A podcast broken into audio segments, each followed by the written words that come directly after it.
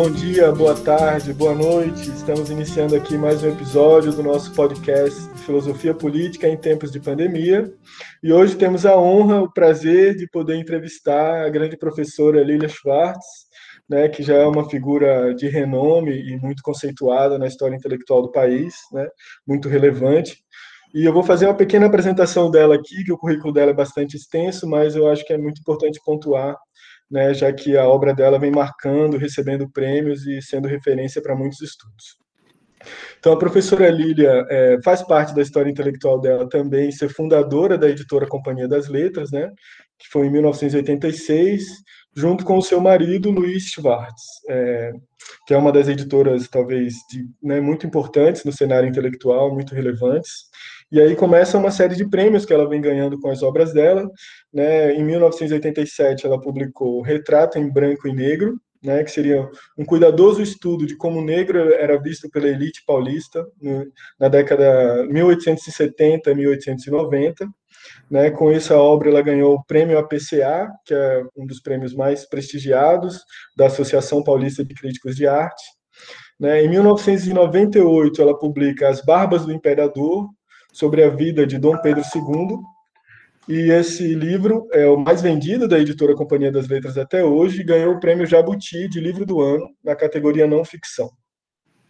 É, em 2008, ela publica O Sol do Brasil, que também ganhou o prêmio Jabuti na categoria biografia. É, em 2010, recebe o prêmio, recebe a Ordem Nacional do Mérito Científico, ou seja, a professora Lília é uma comendadora.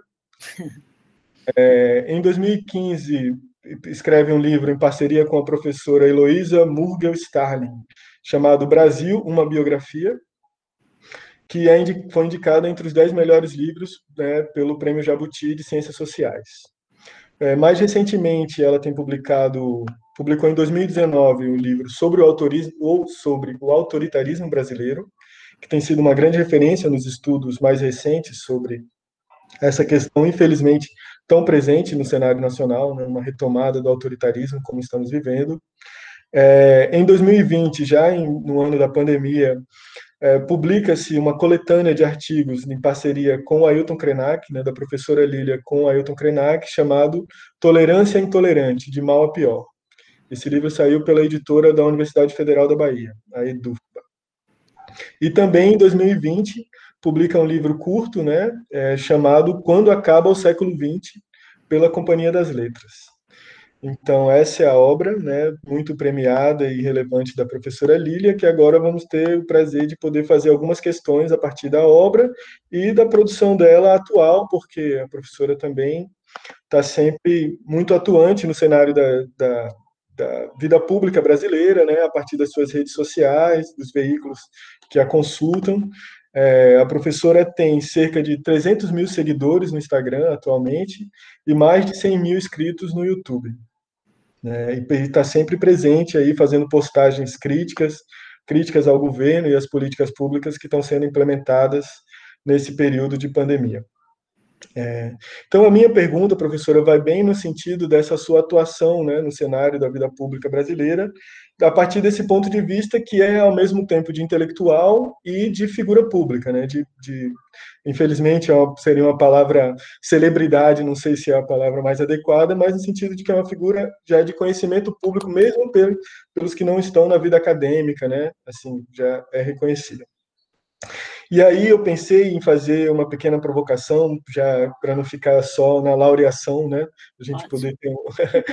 que é, é, como é que a senhora enxerga essa sua atuação, professora, né, nessa, nessa dupla linha de intelectual e figura pública, pensando a partir daquela terminologia gramsciana, né, que vai tentar entender o intelectual e dividi-los entre intelectuais tradicionais e intelectuais orgânicos, né.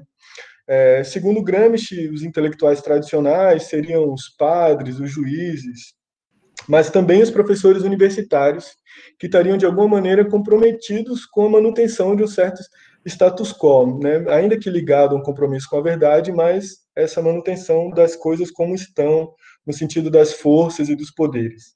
E, de um outro lado, haveria um intelectual orgânico, né, que seria aquele que surgiria das bases, das classes trabalhadoras, na visão do Gramsci, mas que o principal corte seria o recorte, né? Seria um compromisso com a mudança dessa estrutura, né? Com a mudança desse modelo de opressão e das relações de poder aí estabelecida. Então, minha pergunta é um pouco como a senhora se vê e se coloca nesse cenário, se puder comentar um pouco também essa terminologia gramsciana para esclarecer a questão para nós. Bom, antes de mais nada, muito obrigada, Gustavo, Gabriel, Fábio, Eloy, a Bárbara, né, uh, pela, pelo convite. É uma alegria estar aqui conversando com vocês e já com essa primeira provocação. Né? Bom, uh, eu vou, vou explicar para vocês que essa minha atuação nas redes é uma atuação uh, que tem data e provavelmente tem final. eu fiz uma carreira acadêmica tradicional, claro, não tão tradicional, porque por conta dessa minha esse meu braço na Companhia das Letras, eu sempre tive um olhar uh, para um público mais amplo, ou seja, sempre fiquei, fui muito preocupada em alcançar um público maior. Eu escrevi livro, fiz junto com o Spaca, o Miguel Paiva, o Angeli, livros em quadrinhos, então isso já era uma gana minha de atuar num espaço mais, mais amplo. Fui convidada para atuar com o Daniel Stubach na televisão. É, eu concordei contanto que eu fizesse o roteiro, então eu fiz o roteiro, e é, é muito engraçado porque eu entrei tanto na história que vi em alguns momentos que uma vez vez, eu, lembro que o, que o Stubach me disse: não, olha, Lili, presta atenção, ele não morreu, fica tranquila, porque eu já entrava nervosa, ia ter uma revolta. Então, eu sempre tive essa gana e também eu tenho esse meu outro lado, que é como curadora. Né? Então, já faz um tempo eu sou curadora para histórias do MASP, né? E aprendi muito nessa minha, minha experiência. Nós fizemos as histórias, da, histórias mestiças, histórias da, da infância, histórias da sexualidade, que foi uma briga danada, histórias das mulheres e histórias afroatlânticas, uma exposição muito premiada. Né? E já no, no MASP, eu aprendi a me. A, a, o Adriano Pedrosa, que é o meu diretor no MASP, ele sempre diz: Lili, uma legenda no museu não é que nem uma tese na parede, não funciona assim. Então, eu já fui, fui me treinando né, para não simplificar, né, mas para ganhar um público maior. Também escrever no Jornal Nexo me ajudou muito, né, porque você é obrigada a, a condensar suas ideias, a ser mais generoso com um público mais amplo que te segue. E até que se deu, em 2018, a eleição de Jair Bolsonaro.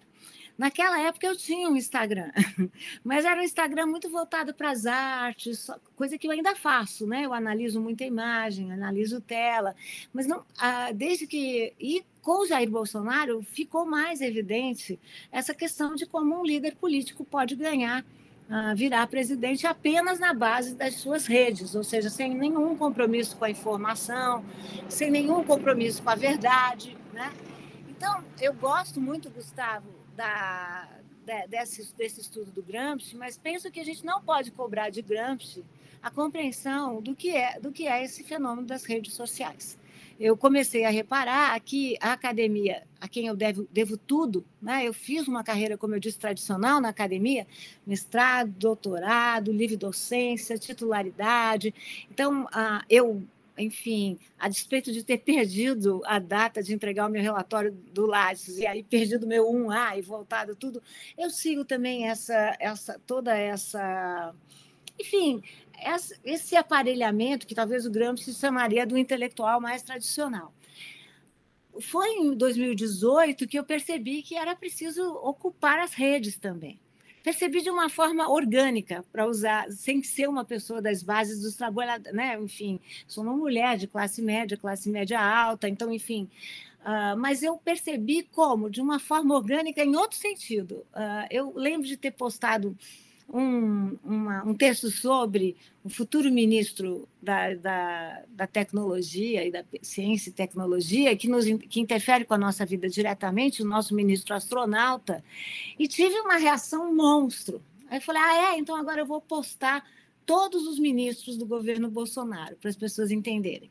E aí, bom, aí comprei uma briga, descobri, eu não sabia nessa época, fui informada pela minha filha, que as minhas respostas não eram só para aquela pessoa em particular, mas que todo mundo podia ler minhas respostas, para vocês terem ideia da minha ignorância.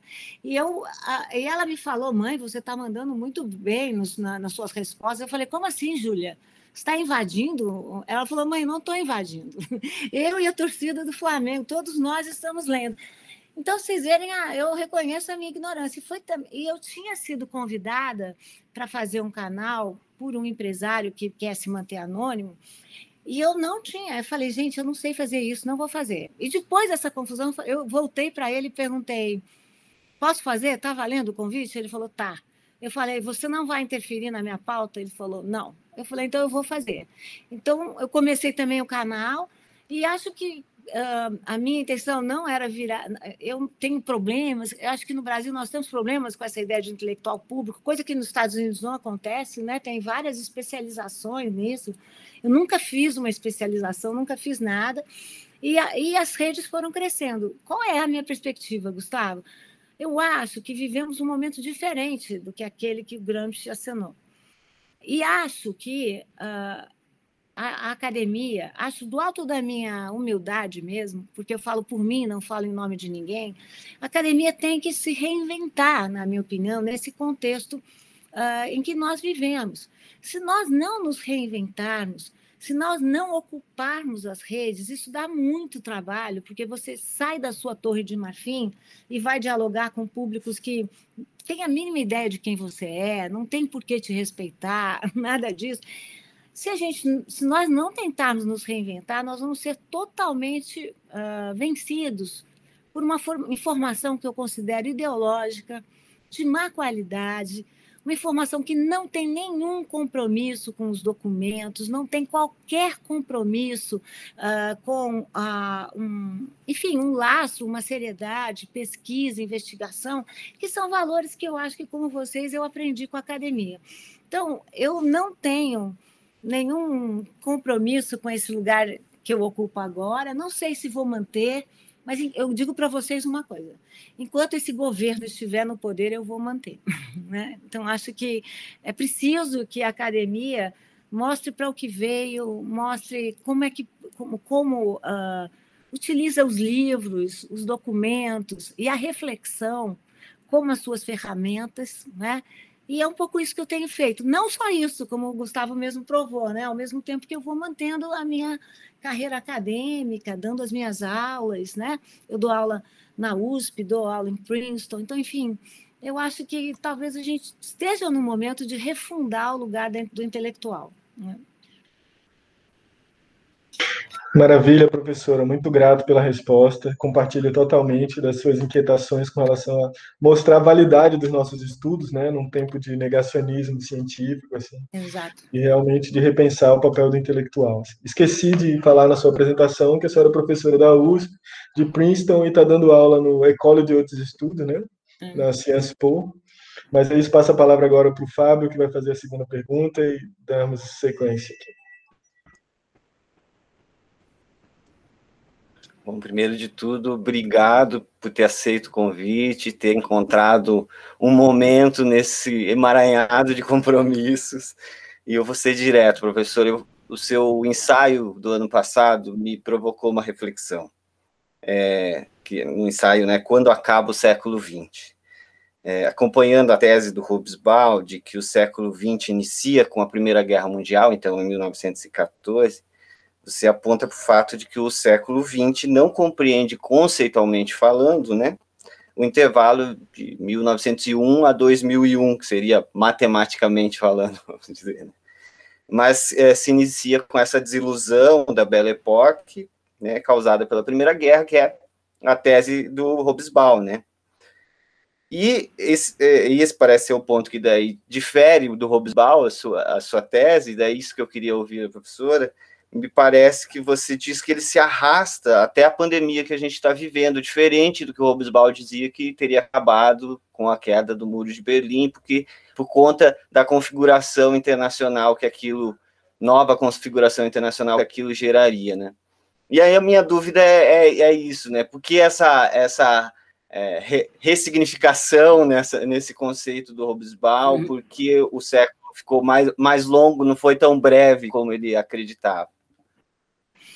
Então vamos lá. Bom, Fábio, muito obrigada. Antes eu quero só fazer uma correçãozinha. Eu não dou aula regularmente na ECOL como eu dou na USP em Princeton. Lá é muito mais irregular. Senão também o meu tempo teria que ter, acho que no mínimo 48 já já é difícil, né? Mas enfim, vamos lá.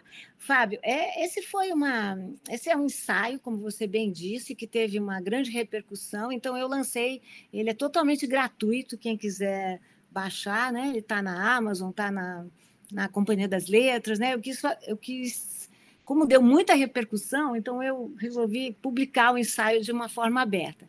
Ah, como você eu gosto demais do trabalho do professor Robson, tive a alegria de conhecê-lo, né, de, de compartilhar da, da, de bastante intimidade com ele, ele me, me, deu muitas dicas.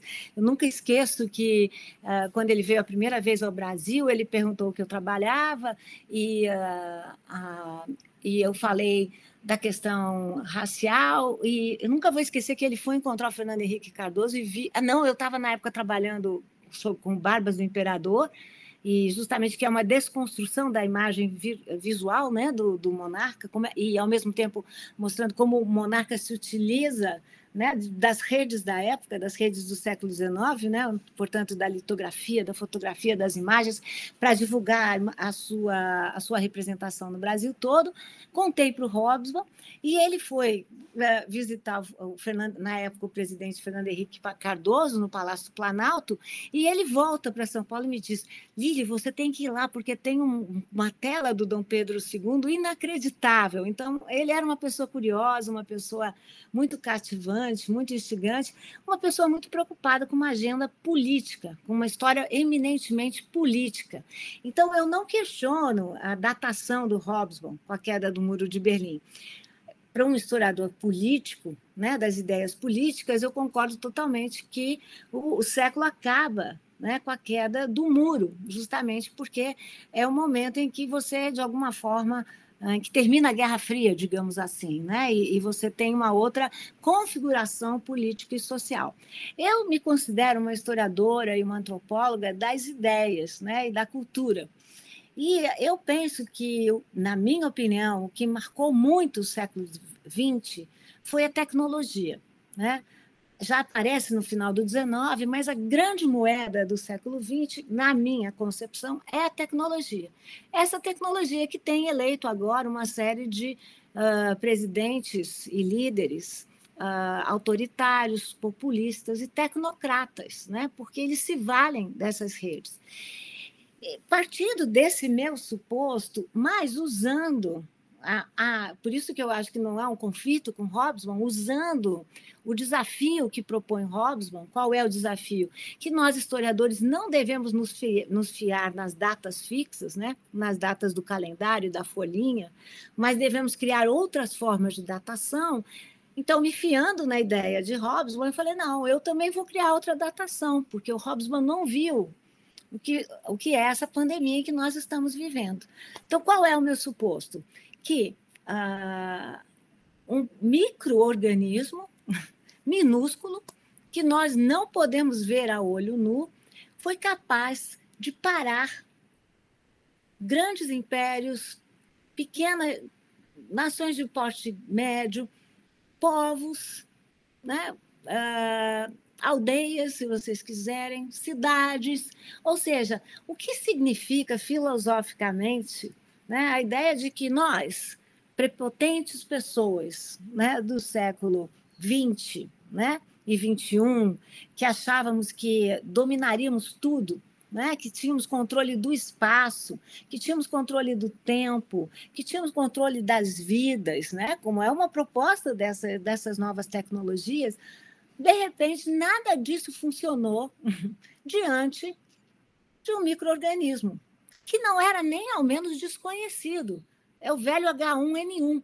Eu escrevi com Eloise Stalin um livro também em 2020 chamado A Bailarina da Morte, sobre a gripe espanhola de 1918 no Brasil, e é impressionante como nós não evoluímos. Se vocês forem a 1918, nós estudamos estados do norte a sul do Brasil, a profilaxia já era uso de máscara, lavar as mãos, distanciamento social.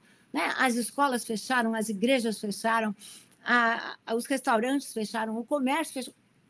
Só que em 1918 os brasileiros foram muito mais solidários do que estão sendo em 2020 e 2021. Então, nós evoluímos, na minha opinião. E no que se refere à tecnologia, que para mim é o grande índice do século XX, não evoluímos, gente. Então, por isso que eu digo lá nesse ensaio que o século XXI só vai começar quando nós dermos conta da pandemia. E estamos vendo como tem sido difícil lidar com ela, com as novas variantes, mesmo sabendo que é o mesmo H1N1. Em 1918, Fábio, não existia SUS, não existia Ministério da Saúde, como eu diria para você que ainda não existe, porque não temos um ministro, temos um general que não entende nada da questão, né? Não tínhamos nada disso, mas o tratamento não diferia muito, né? E o que é impressionante, Fábio, em 1918, nós achamos, Heloísa e eu, propagandas de um remédio que não foi adotado pelas autoridades, que se chamava, sabe como? Saldiquinino que era também chamado de cloroquinina. Ou seja, nem isso é novo. Já tinha sido adotado em 1918, já não tinha dado certo, e eis que o nosso presidente vem de novo com a cloroquina.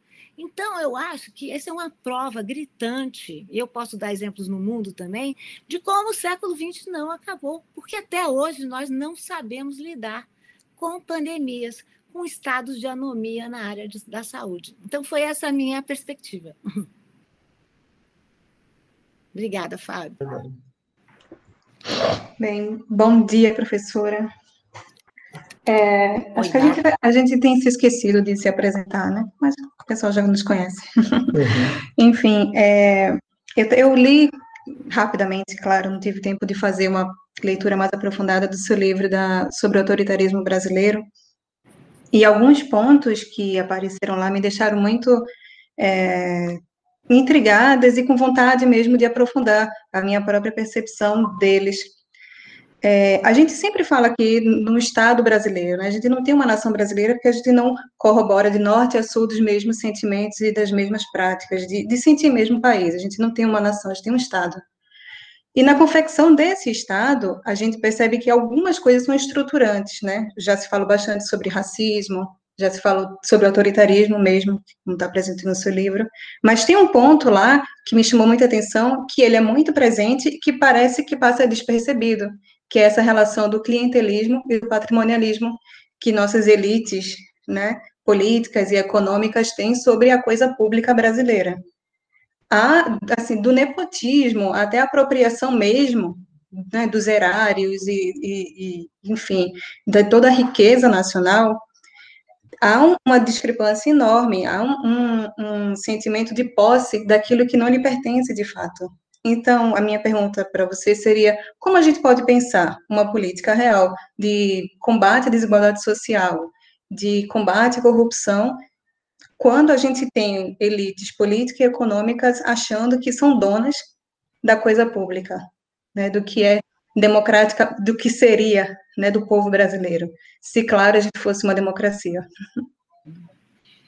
Bom, Bárbara, eu concordo, uh, uh, o, concordo totalmente com você. Vamos falar aqui um pouquinho sobre isso. Começar pelo fim. Tenho dito que é preciso que a gente não parta do suposto que somos uma democracia, nós vamos ter que qualificar a nossa democracia, porque esse é um país tão desigual né, que ele já peca na base do conceito de democracia, que se pauta nas noções de, de igualdade e liberdade. Eu diria que nós não somos um país igualitário de maneira alguma, né? a gente pode tomar em vários aspectos, e tampouco a liberdade anda assegurada nesse país. Né? Vocês, ah, eu acho que a, a, os sintomas de erosão uh, de, um, de um regime democrático aparecem já na ideia de coerção, na ideia da censura, né? na ideia uh, do mau funcionamento da máquina pública, sobretudo das instituições democráticas, e aí vamos. Uh, estudos uh, feitos não só no Brasil, mas fora do Brasil, mostram que o Brasil vai a largos passos e rapidamente erodindo a sua democracia.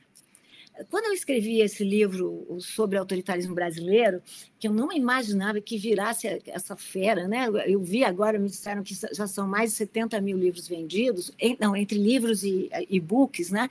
E é um livro recente, né? Foi um livro que saiu em maio de 2019 e foi considerado uma das primeiras reações impressas ao governo Bolsonaro.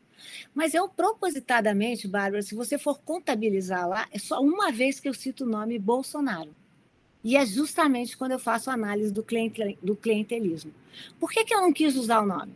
Porque, na minha opinião, Jair Bolsonaro não é causa, é consequência.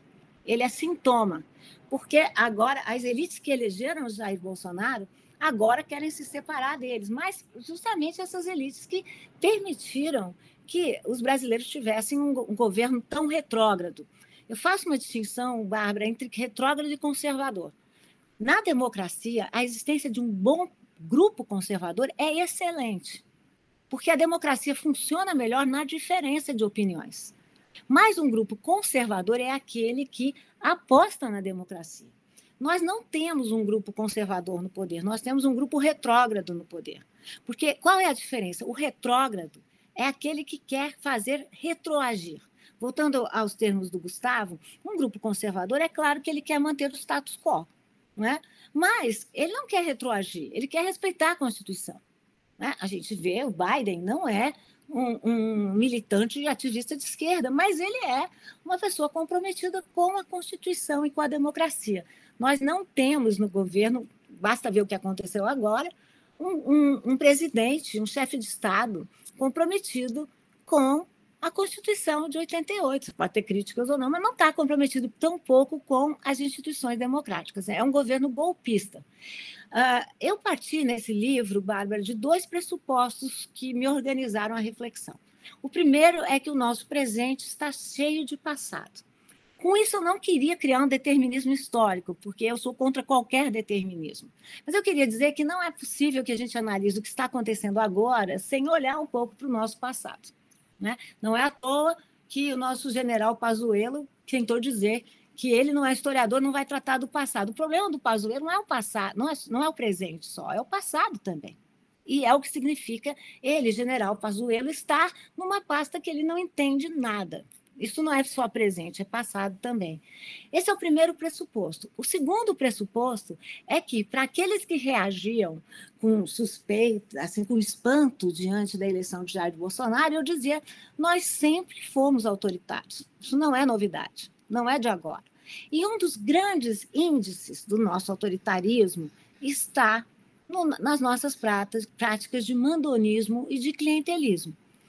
É muito impressionante, você mesmo chamou a atenção, como as pessoas não falam de, não falavam, nem falavam sequer de autoritarismo, né? Uma palavra que estava meio escanteada no Brasil, agora voltou com tudo. Quando eu lancei o meu livro, a, maior, a, crítica, a maior parte da crítica foi positiva, e eu recebi uma crítica na Veja, na revista Veja, de, de, um, não era sequer um repórter, infelizmente era um filósofo, né, que dizia que eu estava inventando esse país com tantos conflitos. E, sobretudo, que eu estava inventando esse problema racial. Era invenção minha. Ele chegava a dizer que eu estava criando um mito. Esse mesmo filósofo ah, que aparece nas folhas de jornais agora virou contra as cotas de carteirinha. Mas ele era totalmente contra, dizia que eu estava inventando um conflito e um problema onde não existia. Bom, Uh, esses, uh, acho que também esse tipo de filósofo de plantão não tem falado de uma questão que é fundante do nosso passado e do nosso presente, que são os antigos mandões locais que se transformaram na bancada dos parentes. Em 2018, Bárbara, nós elegemos a maior bancada dos parentes. Isso também é um sintoma muito significativo. Um governo que diz que vem aí implantar uma nova política, mas que se apoia em, em bases clientelísticas. A própria família Bolsonaro é um exemplo gritante. Papai, presidente, um dos filhos acusado de corrupção, uh, senador, outro filho, um misógino na terra, uh, deputado federal, e um outro filho, um vereador pelo um deputado estadual pelo vereador pelo Rio de Janeiro, deputado estadual agora pelo Rio de Janeiro, mas que mora em Brasília. Ou seja, parece-me que eles são príncipes consortes, não são exatamente o que, para o que foram eleitos.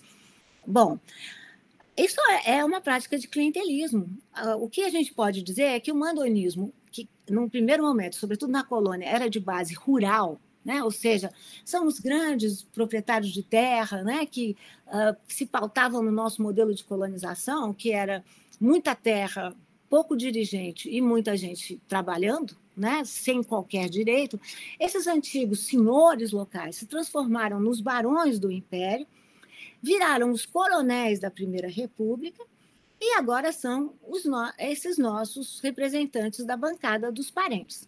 Novidades também, porque eu não concordo com determinismo histórico, não é tudo culpa do, do passado. O mandonismo era um fenômeno, sobretudo rural, e agora, assim como o Brasil se transformou de um país rural num país eminentemente urbano, também o clientelismo é de base urbana. Né? Nós não temos só uh, os grandes mandões rurais, temos também os grandes mandões urbanos, e mais ainda, temos os modernos mandões rurais, né? o que nós vamos falar das elites né, das elites agrárias no Brasil. Né? Elas não são mais só rurais. Ah, esses grandes mandões, muitas vezes, estão absolutamente vinculados com dois grandes inimigos da República. O primeiro, o patrimonialismo, que você já definiu muito bem, que é o uso, uh, é a mistura de espaços públicos e privados. Quando você tem um presidente que manipula a eleição do chefe da Câmara e do chefe do Senado, introduz um ministro do Supremo para garantir a, a, que o seu filho Flávio Bolsonaro não seja condenado, você tem um exemplo gritante do que é o patrimonialismo. É o uso do Estado né, para práticas privadas. Esse é só o primeiro inimigo da República.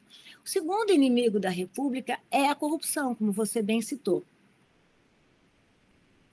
A corrupção não é só uh, não, é, não é só o enriquecimento do corruptor e do corrupto, porque também temos os dois lados, né? não só o corruptor, como aquele que, que, é corrup, que pode ser corrompido. Uh, a corrupção não é só isso. A corrupção uh, ela tira dinheiro de setores já muito prejudicados da sociedade brasileira. Né? Eu me refiro ao transporte, à educação, à saúde e à segurança também. Porque nós precisamos do ministro Pazuello garantindo a nossa segurança, não a nossa saúde. Né? Para onde ele foi treinado, por exemplo. Então, eu acho que temos aí algumas bases né, do, nosso, do nosso cenário atual que tem repercussões no passado e no presente. Se nós voltarmos ao, ao tema da pandemia, né, conversava agora com o Fábio sobre ela, uh, quando a pandemia começou, todo mundo, além do nosso famoso costumais negacionismo, né, as pessoas achavam que a, a pandemia era muito democrática, lembram desse termo?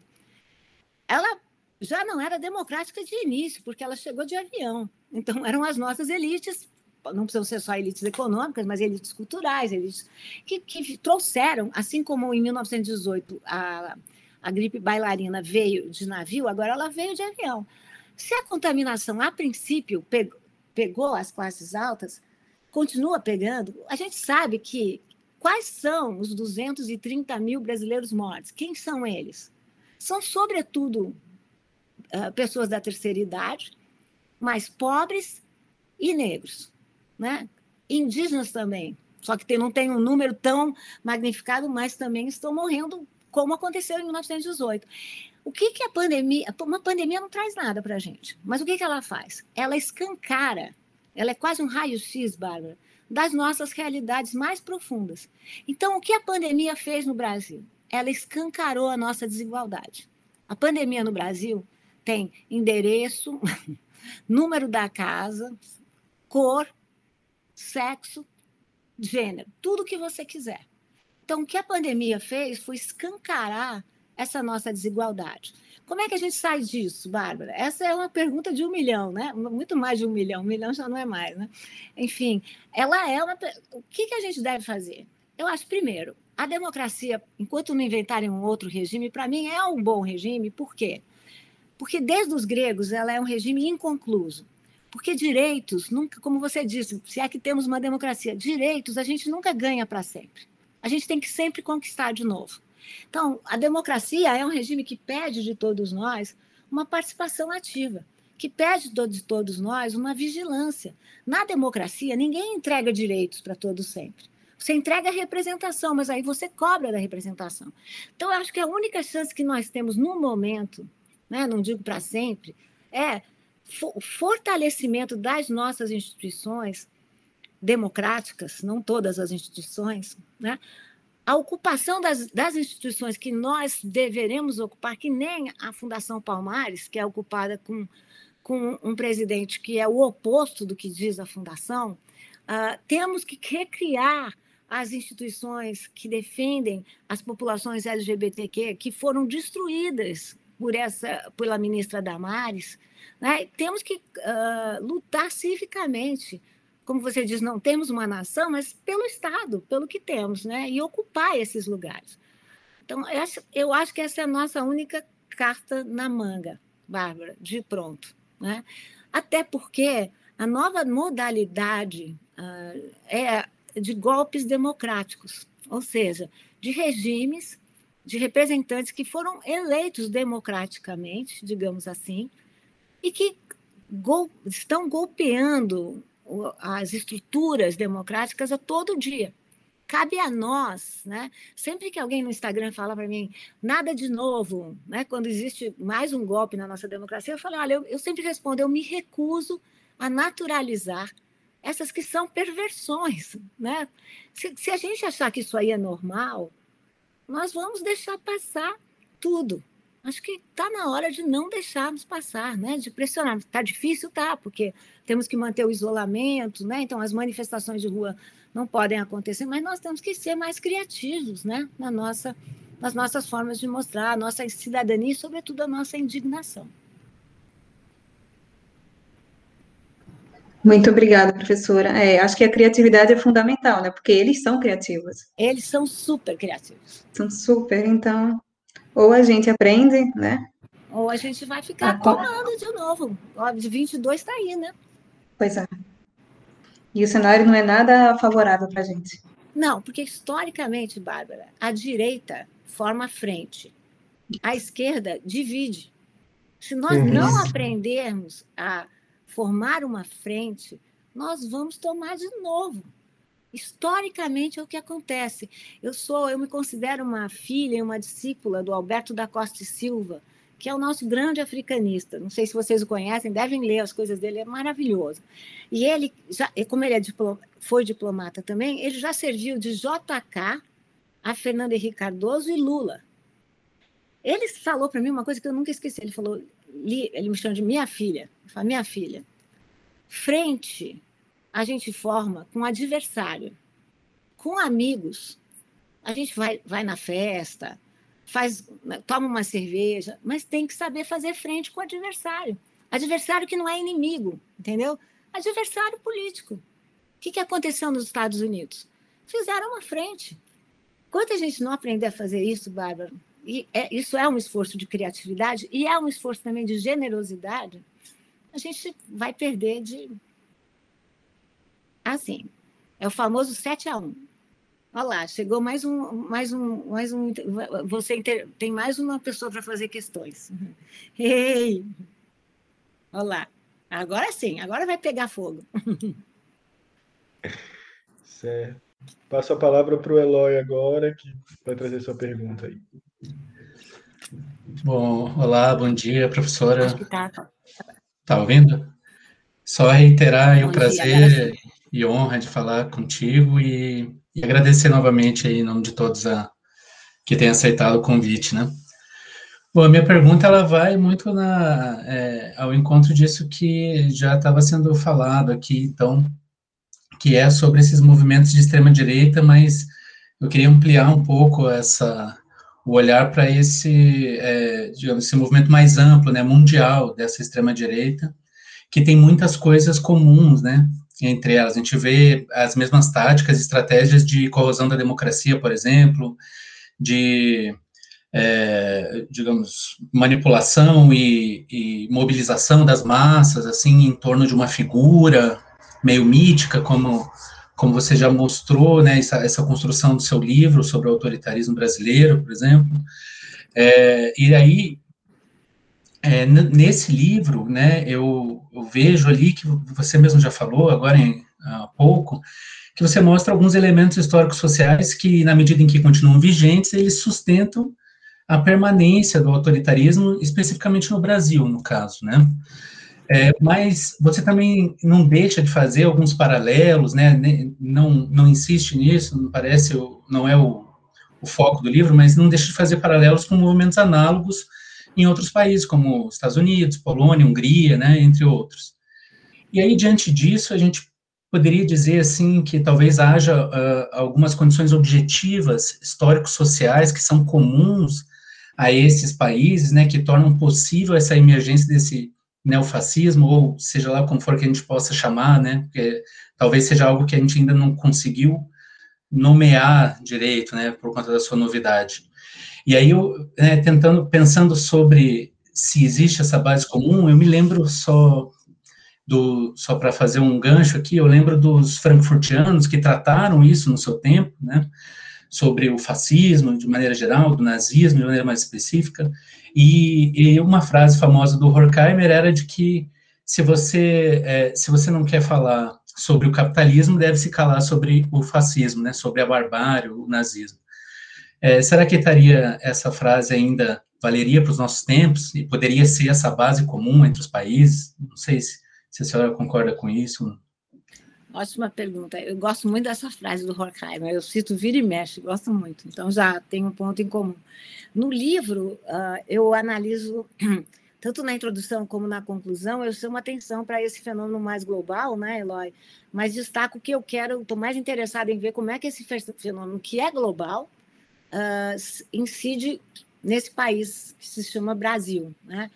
Uh, já, já, agora já estamos, já faz, é, vai fazer, fazer dois anos do livro e parece que aquilo que eu dizia não mudou, ao contrário, só ficou mais evidente, né, como é que o autoritarismo uh, se apresenta, né. Uh, eu, eu penso que nós vivemos uma reversão de expectativas, né. Toda vez que o sistema acomoda, e eu digo que as democracias estavam muito acomodadas, mesmo aqui no Brasil, né, Uh, sem se uh, as pessoas não estavam se questionando, né? Inclusive, como é que poderiam reescrever capítulos da Constituição de 88 que deixou alguns flancos em abertos que nós estamos sofrendo com eles agora, não se pensando, não pensando muito sobre a questão racial no Brasil, não, eu acho que a democracia estava de flanco aberto. Como eu convivo muito nos Estados Unidos, eu percebo isso uh, lá também. Né? Eu estava em Nova, eu pousei em Nova York no dia da eleição de Donald Trump. Alguém pode dizer que eu sou pé frio, né? Porque eu cheguei lá. Mas eu lembro que eu cheguei e uh, tinha que ir para Princeton, mas eu parei em Nova York e, e pedi para ele se eu poderia ficar em Nova York, que eu queria fazer um diário de campo. Olha que enganosa que eu sou, enganada mesmo. Eu fiz um diário de campo na época aposentei esse diário de campo, ainda está aqui como peça de engano, auto-engano, em que eu dizia, é uma beleza ver os Estados Unidos, estava em Nova York, né? Só estava vendo aquilo lá. Toda Nova York é azul, a democracia, os democratas vão, vão, vão ganhar, até porque o New York Times né, tinha, dito que, tinha dito que 80% de chances era que Hillary, Hillary Clinton ia ganhar. Eu, eu agora, hoje, passando um tempo, eu, eu sinto que as pessoas estavam muito acomodadas, né? achando que chegamos no nosso patamar civilizacional, também não se perguntando civilizacional para quem, né? Uh, para o quê, né? muito acomodadas nesse lugar de plenitude. Né? Esse lugar de plenitude nunca é bom, né? porque você. E eu, eu acho que o que as pessoas não estavam vendo, e aí a nível global, é que a democracia não estava satisfazendo uh, largos setores da população. Uh, eu não me refiro só aos setores progressistas, mas nós estávamos satisfazendo em termos de segurança, de pleno emprego, há uma série uh, de eleitores que agora têm um perfil mais claro. Eram eleitores homens, na sua maioria, na faixa dos 35 a 45 anos, 50 anos, de classe média baixa, que vinham aí culpando a democracia e os novos agentes sociais por terem perdido o seu emprego, por não terem mais a posição que tinham, culpando, portanto, as mulheres, culpando, portanto, a população LGBTQ+, culpando os indígenas, culpando os negros, né? Uh, culpando as novas gerações, né? como se eles estivessem perdendo o seu emprego por causa desses novos agentes sociais. uh, o grande tema era o tema da segurança, tanto aqui como nos Estados Unidos, na Polônia, na Hungria, em Israel, né? Uh, enfim, nas Filipinas. Esse era o tema comum. Eu concordo que o, o chefe de Estado tem que prover educação, saúde e agora também uh, controle climático, né? E segurança. Então, a gente não pode dizer aqui, nós que fomos vencidos vergonhosamente, a gente não pode dizer que o tema da segurança, que foi eleito por Jair Bolsonaro e por Donald Trump e por Orbán na Hungria, como, e por, pelo primeiro-ministro de Israel também, como, que não é um tema ah, importante para os cidadãos, é um tema muito importante. E vamos combinar que esse não era um tema da agenda dos setores progressistas. Então, o que aconteceu? Uh, um, um grupo que estava calado, que se considerava uma espécie de vítima da democracia, achou espaço para se manifestar e, se, e veio com tudo. O que fica muito claro, Eloy, é que esse grupo sempre existiu. Por isso que no meu livro eu digo, que nós sempre fomos autoritários. A novidade é que com esse cenário de reversão de valores e de expectativas, porque nós estamos vivendo isso, né? Uma clara reversão, nesse clima. Peraí, é o Wilson. Wilson, é, eu sei. O Wilson é muito contra o Bolsonaro. Toda vez que eu falo, ele fica bravo. Wilson, fica comportado. Senta. Desculpa, gente. É, a nossa nova, nova situação é isso. O Wilson aparece em todas as minhas lives. Não sei se você já vi, assistiu. Olha só. É, ele aparece, ele é um personagem cativo. Ele que bom, que bom. Vai ser uma presença ilustre, mais uma ilustre. presença ilustre. Só falar de Bolsonaro que ele vem, de extrema-direita, fica revoltado. Então, o que aconteceu, Eloy, que eu diria? Nós fomos, de alguma maneira, uh, tomados de surpresa. Né? Achamos que ah, o progressismo das nossas opiniões era o que todo mundo achava melhor para o mundo. Não é verdade. Né? E, uh, e, isso, de algum lado, nos tornou menos inocentes, né? porque você a, a, aprende agora a olhar um pouco mais além da sua bolha. Né? Esse espetáculo de ódio, eu não sou uma pessoa que demonizo as redes sociais, porque eu acho que tem tudo na rede social. Né? Acabei de responder para. Acho que foi para Gustavo, já não lembro mais. O que a gente tem que fazer, é, Gustavo, é tomar dos nossos jeitos as redes sociais. Esse é um fenômeno mundial, ou seja, a criação de líderes uh, autoritários, homens brancos, uh, muito violentos e que trazem como bandeira uh, valores que nós não compactuamos mas que existe um grupo que compactua, a, esper, a compactua, desculpa, a esperteza, a malandragem, a defesa, a, a, a, um xenofobismo terrível, a defesa patriótica das nossas fronteiras, o final das pautas civis e sociais. Agora, gente, o que eu tentei fazer no livro sobre o autoritarismo é pensar nesse fenômeno num país tão desigual como o Brasil, e com instituições democráticas muito mais frágeis do que as instituições norte-americanas, por exemplo, né? que foram atacados agora. Nós vimos o que aconteceu no Capitólio. Mas eu não, não, não defendo os Estados Unidos de maneira alguma, mas vamos combinar que as instituições democráticas são um pouco mais sólidas do que as nossas. Né? Então, a minha preocupação é logo, qual foi? Analisar esse, esse fenômeno, né? mas analisar sobre a perspectiva do Brasil. E também, não sei se você notou, mas sobre uma perspectiva feminina também, porque boa parte desses intérpretes que têm avaliado essa, isso que eu chamo de reversão de valores, reversão de expectativas, são homens, né? E, e, eu, enfim, ah, não acho que existe uma essência mulher e essência homem, mas com certeza as experiências são muitas vezes diferentes. Então, trazer essa experiência do feminismo como uma pauta muito importante não aparece em nenhum desses livros, né? Trazer a experiência das populações LGBTQ e das, das populações trans, que são as mais, as mais inseguras, né? as mais atingidas nesse nosso Brasil, que nós não temos nenhuma instituição que possa computar o número de mortes. E como você disse muito bem, Eloy, quando nós não temos nenhum nome para falar, aí reside o perigo. O termo feminicídio, Eloy, foi criado no Brasil só em 2015. Quando não tem nome, é porque também não tem lugar muitas vezes. Então, a, a, o meu desafio foi um pouco esse, sabe, Eloy? Como tratar desse fenômeno global, mas também localmente. Né? Quais são os nossos desafios? Né? E como é que a gente vai lidar com, essa, com esse novo populismo? Né? É um populismo, porque são governos também que, na, que bebem na, na seiva do populismo, que tratam questões complexas com respostas fáceis.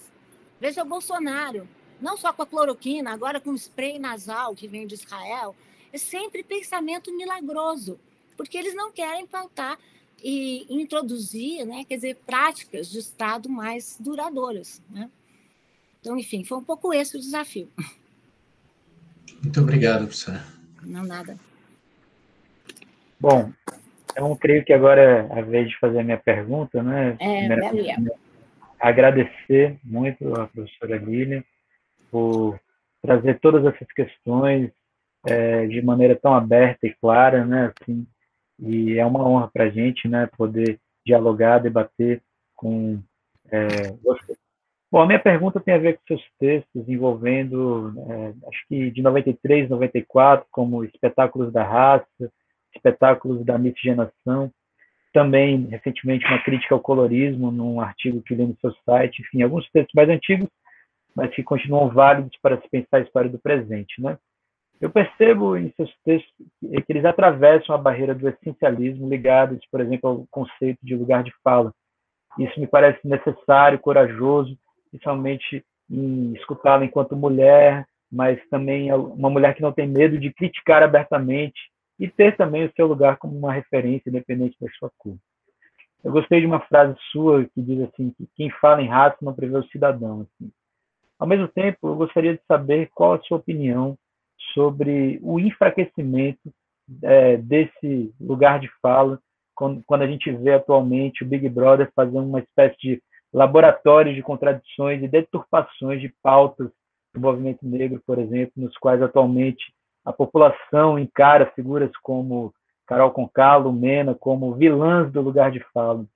Enfim, eu queria saber qual o sentido dessa espetacularização e o que está por trás, na sua opinião, e no, no que isso vai dar. Bom, eu sempre acho que quando uma questão tão séria. Eu, eu considero, Gabriel, a questão racial a, a grande contradição da sociedade brasileira. Né? Eu acho que nós concordo com Silvia Almeida, com a Djamila, que vem, por sua vez, pega é uma frase de Angela Davis, né? então é um fenômeno mais amplo, que, uh, primeiro, uh, nós não teremos uma democracia enquanto nós formos tão racistas. Uh, também acho que, usando uma frase de, de Angela Davis, que é, não adianta dizer que nós não somos racistas, é preciso dizer que nós somos antirracistas. Qual é o meu lugar de fala? Né? Gostei muito que você trouxe essa pergunta.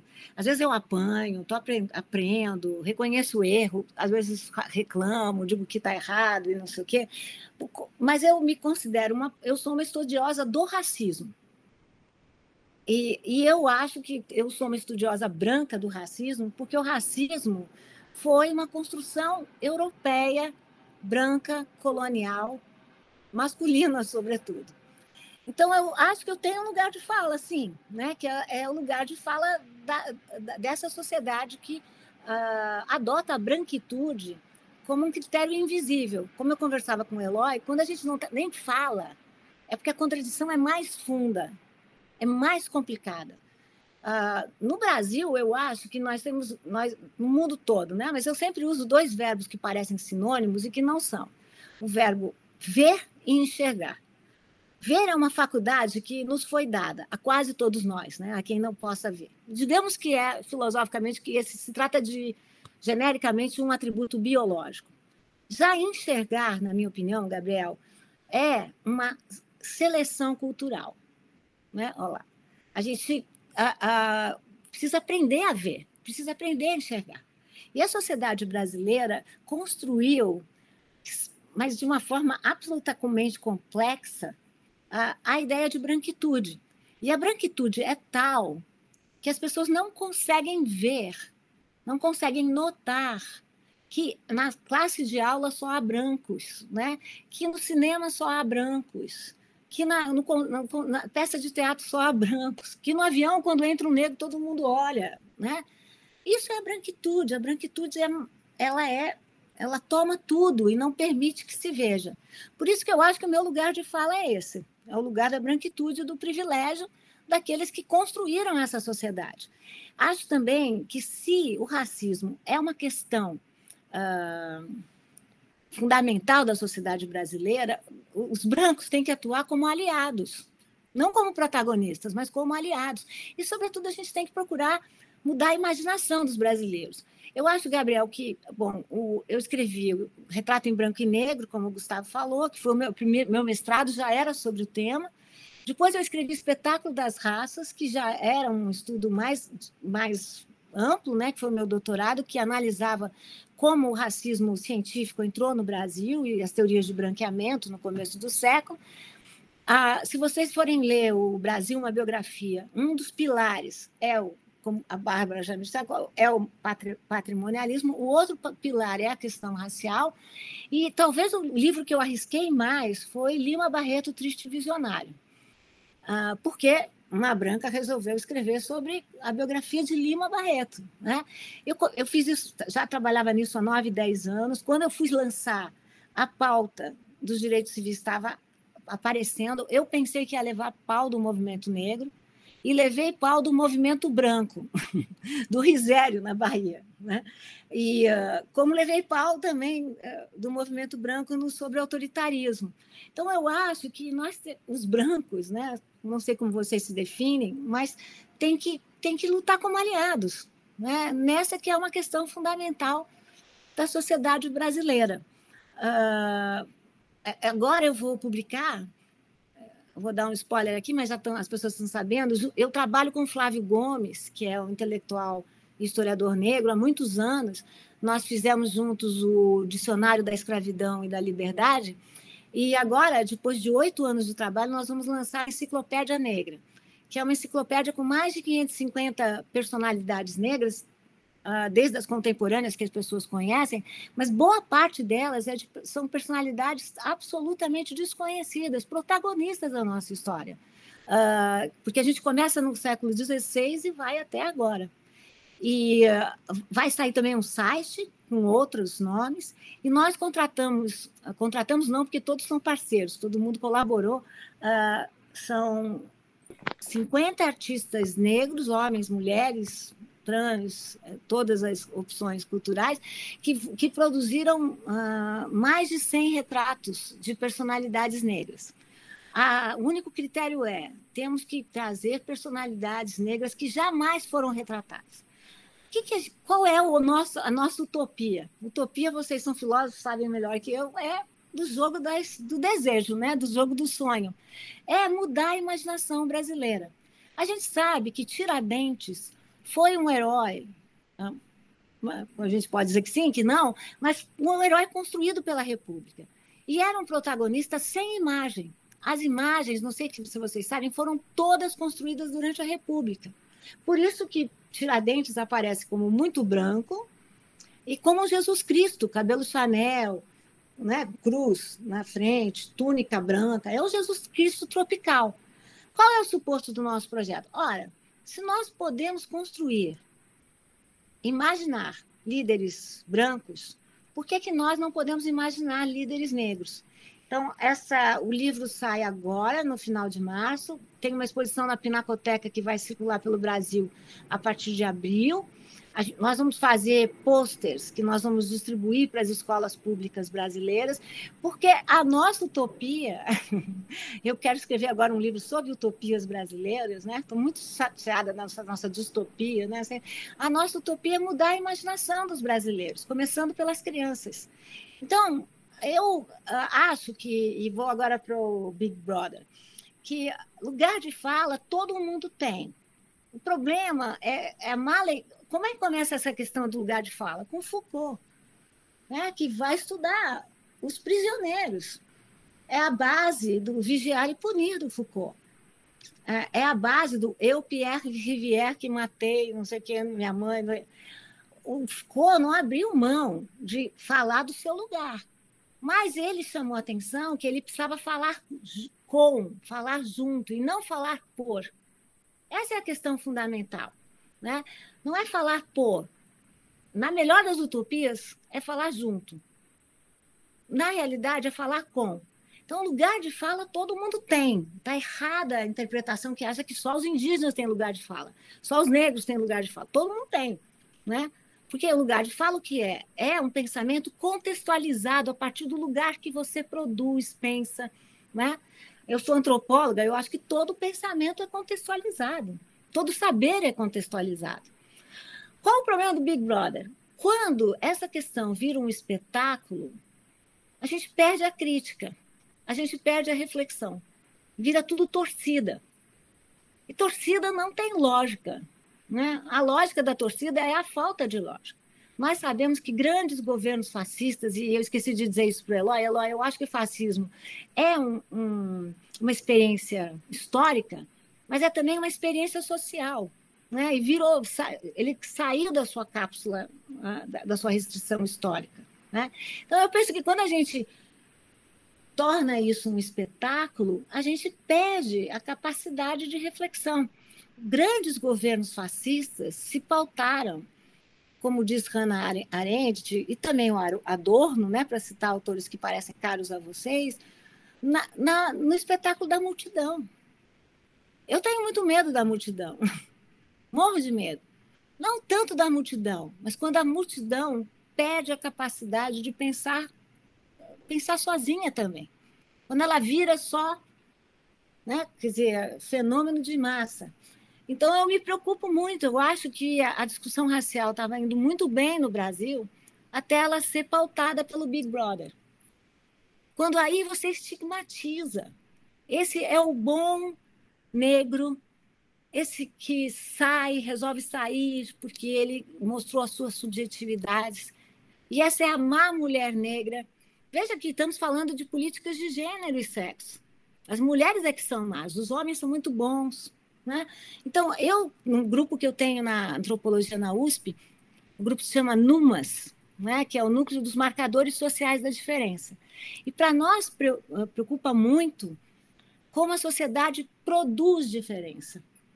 Ah, quais são esses marcadores sociais? Raça, gênero e sexo, ah, região, geração, religião, classe social.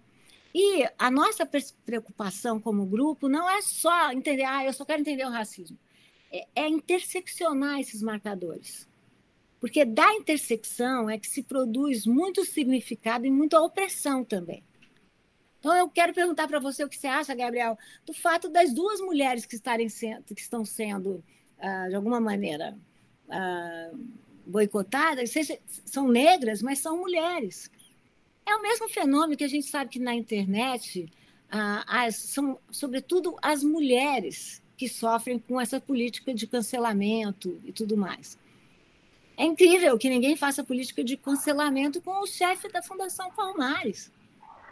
Que ninguém faça política de cancelamento com o nosso presidente. Ninguém faça política de cancelamento com o Lira um bandido que está agora. São mulheres. Com as mulheres a gente ataca mais fácil. Então, eu, eu me preocupo muito com essa situação. Com essa, né? eu, o meu livro se chamou Espetáculo das Raças. E é justamente essa compreensão. Que quando vira espetáculo, você perde o conteúdo. Né? E perde a razão também. Com certeza. É o circo pegando fogo né? e espalhado sendo a gente, né? Assim, de está tentando avisar que o circo está pegando fogo, mas está todo mundo rindo de tudo isso. Né? Não, né? porque o que as pessoas querem é que pegue fogo. Né? O que as pessoas Exato. querem é que, que, que queime mesmo. Né? E aí está queimando coisas que são muito importantes e que foram também é, lutas é, construídas e tudo isso. Ah, o feminismo. Plenamente. E, Gabriel, o feminismo negro eu acho que é o grande fenômeno do nosso século, da segunda metade do nosso século XX. Porque, primeiro, elas chegaram botando bronca e dizendo que o feminismo das sufragistas, criado no século XIX e tudo mais, e mesmo o feminismo, até de uma Simone de Beauvoir, que é tão boa, era um feminismo branco, e que atentar, e de classe, que atentava para determinadas condições sociais e culturais. São legítimas? São as mulheres brancas de classe eram, eram e são discriminadas? São. Mas vamos juntar marcadores. Né? No Brasil, quem morre mais são as mulheres negras. Né? As, quem ganha menores salários são as mulheres negras. Quem tem piores condições de trabalho são as mulheres negras, e eu estou me referindo a dados do IBGE. Então, essa luta do feminismo negro é uma luta muito importante para que ela vire objeto de espetáculo e de ódio dessa maneira. Né? Eu lamento muito. Lamento com pelo certeza. Lucas também. Né? Mas acho que a gente tem que parar com essa política de polaridade. Né? parar com essa coisa da torcida, né? De achar que política é futebol, que religião é. Como é que fala? Política é futebol, encarar a religião como política, né? E o futebol como religião, né? Assim, então, é muito legal também você trazer o Foucault dentro assim de uma genealogia do lugar de fala. Até porque eu vou participar de uma banca do TCC hoje sobre o vigiário e punir do Foucault, então já vou trazer esse elemento aí. Pode trazer, Gabriel. Lê lá, é, é, o começo do lugar de fala. É um homem branco, uh, gay, né? Uhum. Homem branco gay, europeu. Enfim, vamos lá, né? né? Vamos, vamos fazer a genealogia das coisas, né, também. Muito bom, grato. Imagina, prazer. É, infelizmente, estamos chegando ao fim, então, da nossa entrevista com a professora Lília, né, que foi, com certeza, um momento muito especial para todos nós. Obrigada. É, apenas comentar, assim, professora, ressaltar, na verdade, isso que a senhora colocou, que você colocou, que é a questão do fascismo, que além de um fenômeno histórico, é um fenômeno social, né? É. é a gente chega a brincar de que é, saíram muito mais fascistas ou proto-fascistas do armário do que LGBTQs, né? Assim, muito mais. Esse, esse novo cenário deixou eles muito mais à vontade. Então, o cidadão de bem agora está colocando agora para fora, né? Todas as suas convicções morais que de alguma maneira ele tinha que conter num cenário anterior. Concordo é... totalmente. Então é isso, a gente encerra, agradece novamente, agradeço a todos meus companheiros de bancada por prepararem as perguntas, né, e sobretudo agradeço a professora Lília por ter se disponibilizado e ter respondido elas de maneira tão clara, tão certeira e generosa. Assim.